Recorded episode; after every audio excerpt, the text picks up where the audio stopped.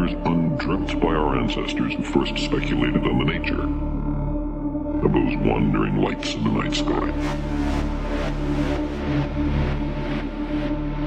We've crossed the solar system and sent ships to the stars. Continue to search. Can't help it.